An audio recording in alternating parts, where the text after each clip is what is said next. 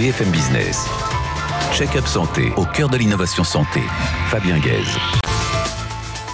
Bonjour à tous, ravi de vous retrouver sur BFM Business dans Check-up Santé.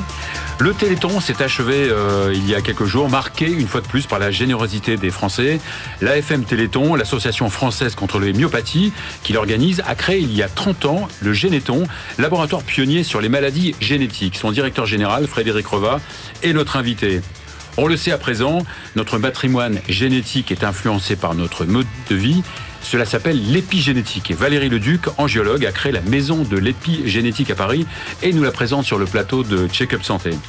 Elle est le principal éditeur de logiciels pour la santé et les diagnostics en Europe. C'est la société Dédalus. Et Emmanuel Moujotte, son directeur général France, est avec nous aujourd'hui. Check-up Santé, c'est parti. Frédéric Reva, bonjour. Bonjour. Alors vous, vous avez plus d'une trentaine d'années d'expérience dans l'industrie pharma, dans les biotechnologies, vous avez été chercheur à l'Institut Pasteur, vous êtes diplômé de Polytechnique euh, et vous êtes aujourd'hui le directeur général de Généton. Alors avant de parler de, de, Généton, deux mots sur la FM euh, Téléthon et ce qui s'est passé euh, heureusement la semaine dernière. Bah écoutez, le week-end dernier, c'était le Téléthon. Qui a marqué une vraie mobilisation populaire. Nous avons renoué avec le terrain. En 2020, le Téléthon a eu lieu en plein confinement. Et euh, cette mobilisation euh, s'est concrétisée dans des dons, hein, des dons en, augmentation par rapport à l'année précédente. On a retrouvé en réalité les niveaux de 2019, mhm. puisqu'on finit au compteur à euh, plus de 73 millions, alors qu'on était à 58 en, en 2019. Alors on peut continuer à donner, hein, téléthon.fr, parce que... Généton qui existe depuis 87. Et, alors le Téléthon existe depuis 87, Généton existe depuis 1990. Et je pense que si le Téléthon a fait l'objet de, a été ce succès hein, qu'il est aujourd'hui, euh, c'est aussi parce qu'on a pu montrer euh, euh, les avancées et la révolution médicale qui est portée par Téléthon et en effet est en partie portée Alors, par justement pour que qu'on comprenne bien, le Généton a été créé par l'AFM Téléthon, AFM qui était une association de patients et de parents de de malades. Absolument. L'AFM, c'est une association de, de, patients, de parents de malades, qui, avec les succès du premier téléthon en 1987, décide de se doter de ses propres centres de recherche.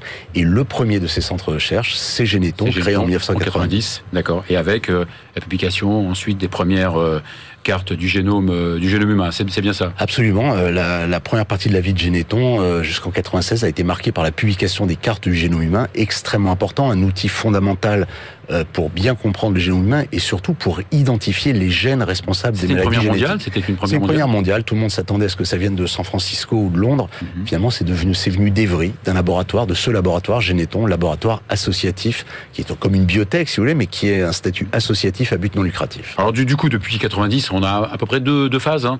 C'est pas comme Picasso, la période bleue et la période deux phases. La première, donc euh, depuis le lancement pionnier de la, de la génétique, c'est bien ça. Et ensuite, euh, la phase de euh, thérapie génique. Oui, absolument. Alors nous, ce qui nous intéresse, c'est euh, traiter les maladies génétiques rares. C'est euh, plus de 7000 maladies, c'est 3 millions de patients en France. Ce sont des maladies qui sont extrêmement sévères. Dans deux tiers des cas, elles touchent des enfants. Elles sont mortelles pour un grand nombre d'entre elles. Et donc, euh, la première phase de notre existence, c'était d'identifier les causes de ces maladies rares qui sont d'origine génétique. Donc, comprendre, essayer d'identifier les gènes. La deuxième partie, c'est la thérapeutique. Voilà, de les localiser, les identifier. Une fois identifiés, on peut euh, voilà, euh, connaître la cause de la maladie. Et cette cause, elle nous permet de construire des médicaments, de concevoir des médicaments qui sont des médicaments de thérapie génique. On utilise cette fois-ci des gènes comme médicaments. On va remplacer le gène malade chez le patient par une copie non, euh, non défectueuse du gène qu'on va apporter aux cellules, et c'est ce qu'on appelle la thérapie génique. D'accord, et cette, cette, thérapie qui est une véritable révolution, elle, elle existe vraiment concrètement depuis Combien de temps bah Écoutez, euh, quand on a commencé, euh, on était pionniers, on était seuls. Hein. Beaucoup de gens nous disaient euh, n'y allez pas, c'est trop compliqué, vous n'y arriverez jamais. Aujourd'hui, c'est 17 médicaments de thérapie génique qui sont sur le marché. Cinq d'entre eux soit viennent directement de Généton, soit ont été financés par le Téléthon. Et puis il y en a aujourd'hui, au-delà des maladies rares, cette révolution thérapeutique que nous avons portée, elle irrigue l'ensemble du champ médical parce qu'il y a aujourd'hui des médicaments contre le cancer en thérapie génique qui s'inspire directement des technologies que nous avons mises au point pour des maladies rares et en particulier pour les maladies du système immunitaire, pour les bébés bulles. Euh, et euh, centre d'ailleurs est tout près de Paris. Notre centre est à Évry, euh, Oui. centre est à Évry, à 30 Mhm. km au, au sud de Paris. C'est un centre où on trouve 220 chercheurs, euh, des chercheurs, des médecins, des pharmaciens, et puis également un centre de production pour ces médicaments, qui est une filiale que nous avons euh, créée il y a quelques années. D'accord, donc vous avez un centre de production, mais vous avez aussi des collaborations avec peut-être d'autres euh, entités, euh, publiques ou privées? Bah écoutez, euh, nous nous collaborons euh, d'abord euh, au plan académique et clinique avec euh, euh, voilà euh, le CNRS, l'Inserm, mais également euh, euh, Harvard, les, les- les centres académiques à Harvard, à Boston, à Philadelphie, sur la côte ouest, à Londres, au Japon. Donc on a plus d'une quarantaine de collaborateurs à travers le monde. Et puis on pour ça que vous collabore disiez que sur 17 produits qui sont sortis, il y en a 5 de chez vous et le reste euh, absolument sont des collaborations. Et, ou- et- puis, euh, alors même ces, enfin, ces médicaments, alors au plan du modèle économique, hein, nous, euh, euh, nos financements viennent euh, d'une part du Téléthon et d'autre part des revenus de licence euh, d'un certain nombre de produits. Euh, mais il est important pour que nos médicaments arrivent sur le marché, que justement nous ayons des accords de collaboration avec des industriels qui peuvent, qui ont eux, ont les moyens financiers de porter nos innovations jusqu'au marché. Alors, tout ça c'est bien, mais on veut quand même des exemples concrets. Oui, bah écoutez, je peux vous donner euh, plusieurs exemples. En réalité, il y a 12 produits hein, euh, issus de notre laboratoire qui sont aujourd'hui en essai clinique. Mais il y en a un qui est sur le marché. Euh, c'est un produit pour l'amyotrophie spinale de type 1, maladie génétique extrêmement grave. L'espérance de vie des enfants est de, est de 2 ans. Euh, ces enfants ne redressent Et, jamais la et tête. avec votre produit? Et aujourd'hui, on a des enfants qui grandissent, qui vont à l'école, euh, on a des enfants qui marchent, et quand ils sont traités très tôt, on ne les distingue pas de d'enfants. une véritable voilà. guérison. Et voilà. Alors guérison, on verra sur le long terme, mais en tout cas aujourd'hui, alors c'est un médicament. Enfin, jusqu'à il y a Ouais. trois ans, cette maladie était considérée comme incurable. Mhm. Je pourrais vous citer un médicament pour une maladie de la rétine, hein, enfin une maladie du nerf optique, euh, qui est un, mal- un- un produit euh, auquel nous avons contribué avec l'Institut 1520, avec le professeur José Alain Sahel. Et euh, ce médicament, aujourd'hui, il fait sa demande d'autorisation de mise sur le marché. Des gens qui perdaient la vue sont, sont des gens qui, aujourd'hui, chez lesquels on a bloqué euh, le processus de perte de vue. Et puis, je pourrais vous proposer d'autres exemples dans le domaine des maladies du foie, des maladies du sang et du système Alors, ces, ces immunitaire. techniques, ces techniques de thérapie génique, elles sont aidées, on en parle beaucoup, hein, par l'intelligence artificielle qui est un complément. Alors euh, aujourd'hui, euh, l'intelligence artificielle est un outil que- qu'on utilise à plusieurs stades de nos de nos travaux. hein. Alors euh, les médicaments génique, ce gène qu'on va apporter aux cellules, il a besoin d'un transporteur. Et ce transporteur, ce sont des particules de toute petite vecteur, taille, ouais. un vecteur. Mhm. Et ce vecteur, il est composé de euh, fragments de virus qu'on va reconstituer au laboratoire parce que dans la nature, les virus savent transporter l'ADN. Eh bien aujourd'hui, pour améliorer, euh, pour avoir des vecteurs de deuxième, troisième, quatrième génération, nous utilisons euh, l'intelligence artificielle. Nous avons des collaborations avec plusieurs sociétés de biotech ou académiques ou groupes académiques euh, dans ce domaine-là, par exemple. Dans les essais cliniques aussi, on va utiliser l'intelligence artificielle pour mieux comprendre les effets, Évidemment. pour mieux euh, sélectionner les patients. Bon, ben, il faut pas oublier que si le Téléthon s'est terminé la, la semaine dernière, on peut toujours faire euh, un, voire des dons. Ah, on peut toujours faire des dons et on Ouais. peut toujours participer. Je pense que, euh, enfin, tous les Français qui ont euh, contribué à cette révolution thérapeutique peuvent être fiers d'eux. Euh, les résultats sont là. Euh, le, enfin, Généton euh, fait briller la France, hein, largement au-delà des frontières. Il y a 59 nationalités qui sont passées par chez nous et on trouve euh, d'anciens chercheurs de Généton à travers le monde. Euh, et je pense que voilà, on peut toujours donner au téléthon.fr. sur Téléthon, sur Téléthon, www.téléthon.fr. Merci beaucoup euh, Frédéric Merci. Oveil et franchement bravo. On va à présent accueillir Valérie Leduc, euh, fondatrice de la maison de l'épigénétique. BFM Business. Check-up santé au cœur de l'innovation santé. Valérie Leduc, bonjour. Bonjour Fabien. Alors vous êtes euh, médecin, angiologue, vous faites ce que vous pouvez. Hein Euh, une des raisons d'ailleurs pour, pour lesquelles vous avez créé à Genève euh, il y a quelques années le centre médical de la jolie jambe euh, et, et silhouette. Vous avez écrit un super ouvrage cette année Oui. euh, qui s'appelle La médecine de la beauté aux éditions du Seuil. Et de retour à Paris, vous confondez le- cette année, d'ailleurs en pleine euh, pandémie, bravo, hein, la maison de l'épigénétique. Euh, vous avez ouvert en mars, c'est ça? En mars, absolument. En plein... Avec deux autres cofondateurs? Absolument, on est trois cofondateurs. Je suis le seul médecin. Oui, on peut les citer, ça va leur faire plaisir. Bien sûr. Alors, il y a Xavier Rambaud qui est issu de l'hôtellerie, qui s'occupe, euh, j'allais dire, de, du quotidien, de- du développement. Et, et puis euh, Nicolas Olivier, qui est un homme de la tech, qui a déjà créé plusieurs sociétés autour de l'intelligence artificielle et qui nous a aidés, euh, et qui nous aide beaucoup. euh. Dites-moi, est-ce qu'on peut encore dire à une femme qu'elle est jolie sans risquer de la décapitation Ah, moi, je trouve ça très agréable. Vous Ouais, pouvez me le dire bon. si vous voulez. D'accord, bah, je vais vous le dire, je vais vous dire. C'est pour ça d'ailleurs que je vous posais la question, avant de vous poser la question. Euh, Donnez-nous d'abord si vous pouvez la définition de euh, l'épigénétique. Alors, l'épigénétique, c'est ce qui est au-dessus de la génétique. Alors, en fait, on, sait maintenant que 85% de notre ADN dépend de notre environnement et de notre façon de vivre. C'est l'expression des gènes qui va changer. C'est pas les gènes, mais c'est l'expression. Et en fait. Ça tombe bien juste après la génétique. Absolument, complètement. Bravo pour le programme. Et en fait, ça repose sur cinq piliers. Alors, il y a d'abord la nutrition l'activité sportive, la gestion du stress, le côté optimiste du caractère. En fait, les pensées positives ou négatives impactent énormément sur la santé de notre ADN. Mhm. Et enfin, la sociabilité, rencontrer du monde, avoir des amis, de la famille. L'extérieur aussi influe sur le... Absolument, l'environnement, le, climat, la pollution. D'accord, ce qui veut dire que on, peut donner, vous pouvez donner l'âge de, vos artères, de votre mode de vie, l'âge de plus que, plus que l'administratif. Il y a l'âge de la carte d'identité et puis l'âge. Voilà, il y a euh, l'âge chronologique, l'âge donc euh, qu'on a sur notre carte d'identité, et puis on a un âge biologique mhm. euh, que nous on va pouvoir calculer grâce à la plateforme d'intelligence artificielle qu'on a développée à la maison épigénétique. Et quand les patients viennent faire un test épigénétique, on va pouvoir leur donner l'âge biologique de leur peau, par exemple, de leur force physique, de leurs muscles, de leur cognitif, hein, donc euh, la mhm. mémoire, euh, la, concentration, l'âge de leur sang avec l'âge des hormones, euh, l'âge du sang et bien sûr l'âge de l'ADN avec la méthylation et l'âge du microbiome.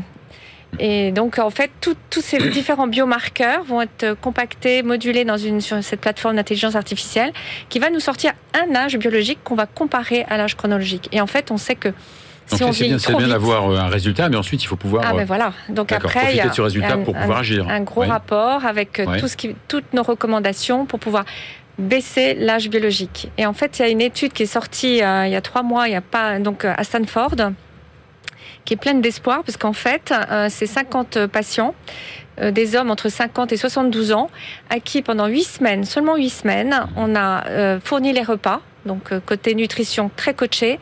Ils avaient un coach sportif une heure par jour et on leur demandait de dormir 8 heures par nuit et on les a complémentés en probiotiques et en vitamines. Eh bien, on a fait le test de la méthylation qui donne l'âge de l'ADN et en 8 semaines, ils ont gagné 3 années d'âge biologique. Donc en fait, c'est réversible. Il y a des télomères qui, ont, qui sont peut-être. Il y a les télomères, mais il y a aussi surtout la méthylation. En fait, on mhm. sait très bien que euh, la méthylation est égale à, 0 chez un bébé et elle augmente avec l'âge. Et euh, en fait, c'est cette espèce de, fermeture qui empêche les protéines qui s'amassent autour du gène et qui va euh, empêcher le gène de s'exprimer. Et donc, en à fait, condition que ce soit le bon gène qui s'exprime. Bien sûr. Ah, évidemment. Donc, vous alliez en fait euh, prévention et traitement. Et traitement, absolument. Vous, vous tout ce que vous proposez, les solutions que vous proposez, elles ont toute une base un peu quand même scientifique, heureusement. tout est bien sûr scientifiquement prouvé. On a toutes les études derrière et bien sûr. Vous avez beaucoup travaillé en neurosciences. Oui, bien sûr, c'est passionnant. Mhm. On apprend aussi que toutes les pensées, euh, on sait très bien qu'après un choc psychologique, euh, beaucoup de gens développent des maladies graves. Et donc euh, l'impact des pensées est très important. Mhm. Et, donc, dans votre centre, vous occupez de, de, tout, bien sûr, absolument. D'accord, donc parlez de bilan holistique. Bilan holistique, absolument, puisque mhm. justement, nous, tout ce qui est mesurable est, j'allais dire, améliorable. En fait, on mesure, on traite et on remesure et on voit qu'est-ce qu'on a, qu'est-ce qu'on a, combien d'années on a gagné. Et donc ça c'est très intéressant et holistique parce qu'en fait on va on va vraiment regarder tout le fonctionnement de votre organisme, de la peau aux muscles, au cognitif, aux artères aussi, au sang, au microbiote et en fait euh, aux cheveux. Maintenant, on est capable de donner aussi l'âge du cheveu et euh, on est capable aussi de, voir tous les oligoéléments euh, qu'on a au niveau de, du bulbe pilaire. Donc, en fait, on, tous les jours, on découvre de nouveaux tests mhm. et euh, c'est passionnant parce que, en fait, c'est holistique. C'est tout, tout, notre organisme qu'on va compacter et mettre sur notre plateforme et sortir juste un âge biologique. Donc, moi qui dors 4 heures par nuit, je suis pas un ah, très bon pas bon du tout, non, non. non, non. C'est depuis la nuit des dents. Mon Dieu, eh il va falloir venir nous voir. Je vais venir, ne vous inquiétez pas, venir. Donc, vous avez surtout des, femmes qui viennent ou... Ah non, non, c'est aussi pour les hommes. Les hommes travaillent aussi de plus en plus, non de plus, les hommes de plus en plus les, les, hommes prennent soin d'eux. Euh, je crois que le Covid a fait réaliser à beaucoup de gens que la santé était un véritable luxe et mmh. qu'on n'avait pas le droit de, de l'oublier. Euh, en France, l'espérance de vie, c'est 85 ans. Fabien, euh, aujourd'hui, on sait que l'espérance de vie en bonne santé, c'est 65. Donc ça veut dire que les 20 dernières années de la vie, on va les passer à avaler en moyenne 8 comprimés par jour, avoir mal au dos, avoir de l'hypertension, avoir du diabète, avoir un surpoids, avoir mal aux articulations. Et justement, nous, notre rôle, c'est d'éviter tous ces désagréments et que les, vraiment, on parle de longévité en bonne santé et d'augmenter ses performances physiques et intellectuelles. D'accord, finalement, on rajeunit, sauf vous rajeunissez, faites rajeunir, sauf en fait, le, on fait rajeunir l'âge de la carte d'identité. biologique. Ah oui, celui-là, on peut pas, Ouais. on peut rien faire. Ouais, on peut pas faire bien. grand-chose. Administrativement, c'est très Et l'âge compliqué. biologique est très important parce qu'en fait, ça vous donne euh, une prédiction de, de, de, de, de- de vie euh, longue Mhm. et, c'est, et en bonne santé. C'est ça Et vous avez des retours rapides sur les, les- les- Oui. ce que vous... euh, regardez l'étude, l'étude qui a été Mhm. faite à Stanford. En huit semaines, euh, ils ont gagné trois, années. C'est, incroyable. Merci beaucoup Valérie Leduc. Euh, je rappelle que vous dirigez, vous avez créé la maison de l'épigénétique à Paris. On va à présent, avant d'accueillir Emmanuel Moujotte, qui est le CEO France de Dédalus, place à la chronique de Renaud Degas, patron de La Veille Acteur Santé. BFM Business. Check-up santé au cœur de l'innovation santé. Bonjour Renaud, Bonjour Fabien. vous êtes vacciné? Oui, Ah, j'espère. j'attends mon rappel sous troisième, peu. le troisième. Ah oui, oui, oui. Alors dites-moi Renaud, est-ce qu'on peut déjà désigner les vainqueurs de, de la crise Covid parmi les professionnels de santé? Ouais, c'est la question. euh, bon, elle est peut-être indécente, voire tabou, alors qu'on est en pleine cinquième vague. Euh, c'est peut-être pas le moment de, de- de parler de vainqueurs, surtout face à une, pandémie. Oui, Mais enfin, pourtant- va- vainqueur pour le moment. Pourtant, euh, il y a quand même des, des- quelques évidences qui sont app- apparues ces, on va dire, ces 20 derniers mois. Il y a des professions qui ont, sans, sans, sans coup férir, gagné de l'image et surtout de la visibilité sur leur euh, métier euh, dans le système de santé. Ouais. Euh, Alors ces professions, euh, ce sont lesquelles? Alors c'est c'est à l'hôpital, c'est évident, c'est c'est les infirmiers, les paramédicaux euh, et bien sûr les anesthésistes réanimateurs. Euh, pour eux, c'est une victoire un peu amère parce que ils abordent la cinquième vague en grande souffrance. Euh, vous êtes tous au courant le fait que, au, au point de vue des paramédicaux, en tout cas, euh, il y a beaucoup de, il y a eu beaucoup de départs et donc euh, les hôpitaux euh, abordent cette cinquième vague avec des manques d'effectifs. Donc euh, bon, c'est des vainqueurs, mais en difficulté malgré les milliards euh, déversés par euh, le Ségur de la santé. Ouais. Et euh, mais bon, et puis j'ai encore eu récemment, encore cette semaine, des des des, euh, des témoignages directs à Paris, mais aussi en région, et où ils ne savent pas comment ils vont faire pour passer Noël. Voilà. Alors, Alors ça c'est pour l'hôpital hôpital. et, et Voilà. en ville. En ville, alors en ville c'est un petit peu plus serein, même si l'usure commence à se faire sentir avec face à la cinquième vague. Mais là aussi, il y a en gros trois professions qui ont, euh, à, la- à faveur de, de la crise, sorti un petit peu de l'ombre des médecins. Euh, on pense bien sûr aux pharmaciens, euh, les infirmiers libéraux et les biologistes médicaux. Euh, pour euh, pour Les pharmaciens, ouais. ouais, les pharmaciens. Ben, en gros, la, la Croix Verte a repris un petit peu de lustre. Ils, sont, ils sont vraiment en train de quitter l'image de, de commerçants de médicaments pour vraiment se réapproprier leur rôle de professionnel de santé. Donc ça, je pense que voilà, c'était un but en plus qui précédait la, la, la crise sanitaire puisque ils avaient euh, des baisses de prix des médicaments, donc il fallait qu'ils réinventent un petit peu le- leur métier et ils sont en train de le faire ont- parfaitement. ouais, Ils ont bien montré qu'ils étaient en première oui, ligne. et- ils ont montré. Voilà, c'est un- une des premières structures de proximité de santé. Je veux dire, Mhm. euh, voilà, ils ont gagné ça en, en termes d'image et de réalité de, de terrain. Les infirmiers libéraux. Les infirmiers libéraux, euh, essentiellement des femmes d'ailleurs, euh, eh bien, ils ont euh, ils étaient, ils ont montré en fait, euh, surtout lors du premier confinement, combien ils étaient importants euh, pour le domicile, pour toutes les personnes âgées, les personnes atteintes de, de maladies chroniques. En fait, ils ont, mais de façon euh, diffuse, donc c'est moins spectaculaire peut-être que euh, ce qui a valu les applaudissements euh, à 20 heures euh, aux fenêtres. En, tout cas, moi. euh, plusieurs analyses et je crois que l'assurance maladie elle-même le reconnaît entre les lignes. Ils ont évité une, une on va dire comme le suraccident, la surcrise sanitaire à domicile. Parce- Les biologistes, enfin, et puis les biologistes, alors eux, ils ont tout simplement le droit, euh, ils ont gagné le droit d'être connus, Mhm. parce que en gros, avant, avant la crise, on connaissait les laboratoires de biologie médicale, mais on connaissait pas qui vraiment qui y travaillait. Euh, bah là, ils sont sortis un petit peu du bois, ils ont pu montrer euh, quelle importance ils avaient dans toutes la, la- les phases euh, prévention, dépistage et suivi euh, des, des, des malades. Ouais. Euh, Suivi même personnalisé. oui, personnalisé, surtout ouais. que. Alors, il y a ce qui est dû à la crise, mais du Mhm. coup, ça met aussi euh, un coup de projecteur sur ce qui va se passer de plus en plus avec eux. C'est-à-dire qu'ils détiennent un petit peu l'or blanc de, de, de, de, la santé de demain. C'est qu'ils ils, ils, ils, euh, maîtrisent, ils connaissent, ils décryptent euh, tout ce qui est donné biologique euh, du patient.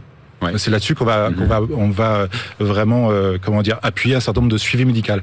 Ouais. Bref, en gros, si on si on, on, on- on se réfère à quelque à, à une Citation, à une citation de populaire, c'est qu'à toute à toute chose malheur est bon. Euh, encore une fois, il faut le dire avec délicatesse parce qu'on est en pleine cinquième vague, mais en tout cas pour certaines professions, la crise a déjà eu un effet positif, si on peut dire ça, c'est que on, on les connaît mieux. Voilà. Et ils ont, ils ont ils sont tous un peu sortis de, de l'ombre du médecin qui en France était la, la, figure tutélaire pour la santé. C'est vrai, merci beaucoup euh, Renaud Degas, merci beaucoup, directeur de la veille, acteur de, de, santé. On se revoit bientôt. À très bientôt. Merci. Voilà, on va à présent euh, accueillir euh, Emmanuel Moujotte, euh, le patron de Dédalus France. BFM Business, check-up santé, au cœur de l'innovation santé. Emmanuel Moujotte, bonjour. Bonjour. Alors, vous êtes dans le monde de la santé depuis euh, de nombreuses années. Hein.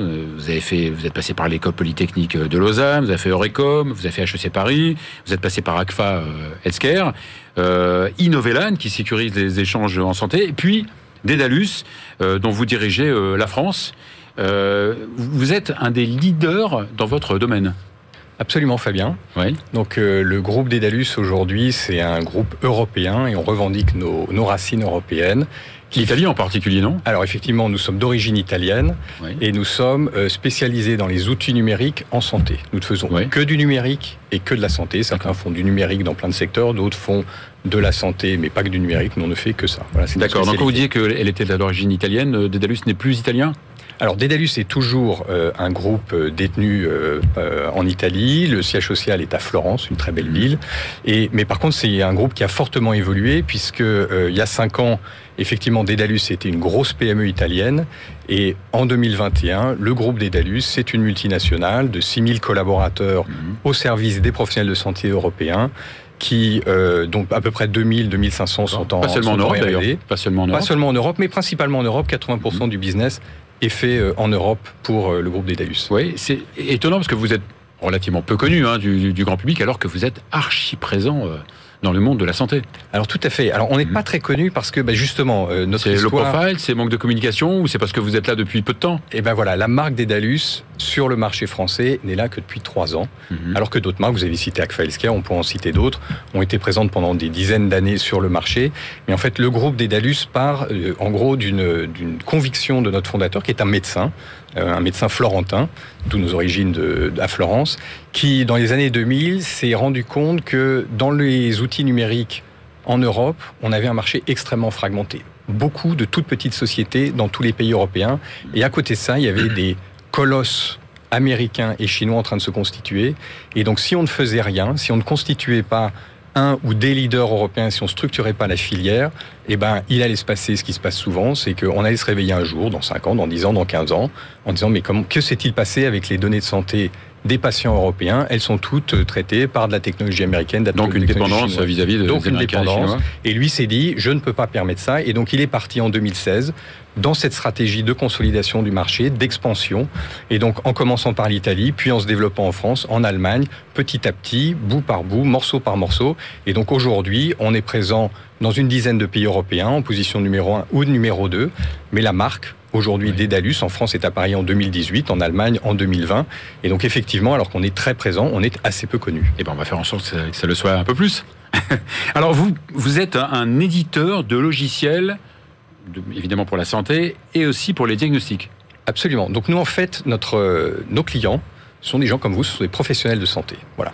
Nous, nous éditons des outils numériques pour aider les professionnels de santé, prédominamment européens, dans leur pratique de tous les jours au service des patients. Donc on est présent euh, dans le domaine hospitalier, qu'il soit public. Aujourd'hui, je vous donne un exemple en France, on est présent avec au moins un de nos outils dans l'ensemble des hôpitaux publics français. Dans les cliniques privées, on est dans tous les grands groupes euh, de cliniques privées connus en France. Dans le diagnostic, euh, aujourd'hui, 3500 laboratoires de biologie médicale utilisent euh, des technologies des DALUS tous les jours. Dans la, dans Justement, ça tombe bien, puisqu'on a parlé avec euh, Renaud Degas de- des biologistes. Absolument. Et d'ailleurs, Ouais. à, ce- à à ce sujet-là, il en parlait très bien. Euh, la crise Covid a fortement mis en avant euh, le métier du biologiste, comme l'a dit Renaud. Et nous, on a accompagné ça. Je vous donne un exemple. Euh, le 11 mai 2020, vous vous souvenez, premier déconfinement. Le 11 mai 2020, il fallait absolument que tous les résultats de tests Covid soient remontés à Santé publique France de façon à pouvoir suivre l'évolution de l'épidémie à l'époque de la première vague. On en est à la cinquième vague aujourd'hui. Et donc, au mois de mai 2000, euh, enfin, au mois d'avril et au mois de mai euh, 2020, les équipes d'Edalus ont travaillé d'arrache-pied avec la PHP, avec l'Agence de numérique en santé, avec Santé publique France, Mhm. pour que depuis le 11 mai, tous les jours, on remonte en temps réel les résultats des 5400 laboratoires de biologie médicale Donc, privés par français. l'intermédiaire de ce fameux CIDEP. Exactement, l'ESI dépistage, où Oui. toute la remontée de, se fait en utilisant des Et donc technologies. vous êtes à l'origine de, euh, de- vous êtes à l'origine du CIDEP et à l'origine de. euh, On a contribué. Je pense que Oui. la, la réaction euh, à l'épidémie, ça a été une réaction de tous les acteurs. Oui. Euh, évidemment, les médecins, les, les- les soignants en première ligne. Mais nous, j'ai toujours considéré qu'on était en deuxième ligne. Mm. Euh, voilà, pendant le, pendant le confinement, je disais à nos équipes, nous sommes en deuxième ligne, nos clients sont en première ligne, on doit tout faire pour les aider. Oui. Et donc, mettre en place ce CIDEP faisait partie de nos engagements. Donc quand on parle du, parcours fameux parcours santé, hein, donc vous êtes peut-être euh, présent de, de près ou de loin sur tous les maillons de la chaîne? Alors on est présent effectivement sur tous les maillons de la chaîne. Aujourd'hui on voit qu'il y a une très grosse initiative qui est le volet numérique du Ségur euh, de la santé qui est fondamentale. Parce que par ce volet numérique du Ségur de la santé, l'ANS, le gouvernement, le ministère de la Santé posent les bases de ce qui est fondamental pour l'amélioration du système de santé, c'est le partage de l'information centré sur le patient. Et donc tous ces outils qui vont être mis en place, pour lesquels nous sommes pleinement engagés, nous Dédalus, de par notre position, pour soutenir ça, vont dans la bonne, euh, vont dans la bonne direction et vont permettre de pouvoir constituer ce parcours orienté patient qui permet de connecter l'ensemble des acteurs, qu'ils soient médicaux, paramédicaux, qu'ils soient hospitaliers, qu'ils soient libéraux, euh, autour de la pathologie et du, euh, et du patient. Merci beaucoup, merci beaucoup euh, Emmanuel Moujotte, patron France de Dédalus. Et voilà, c'est fini pour, pour aujourd'hui. On se retrouve avec plaisir pour vous, j'espère, la semaine prochaine.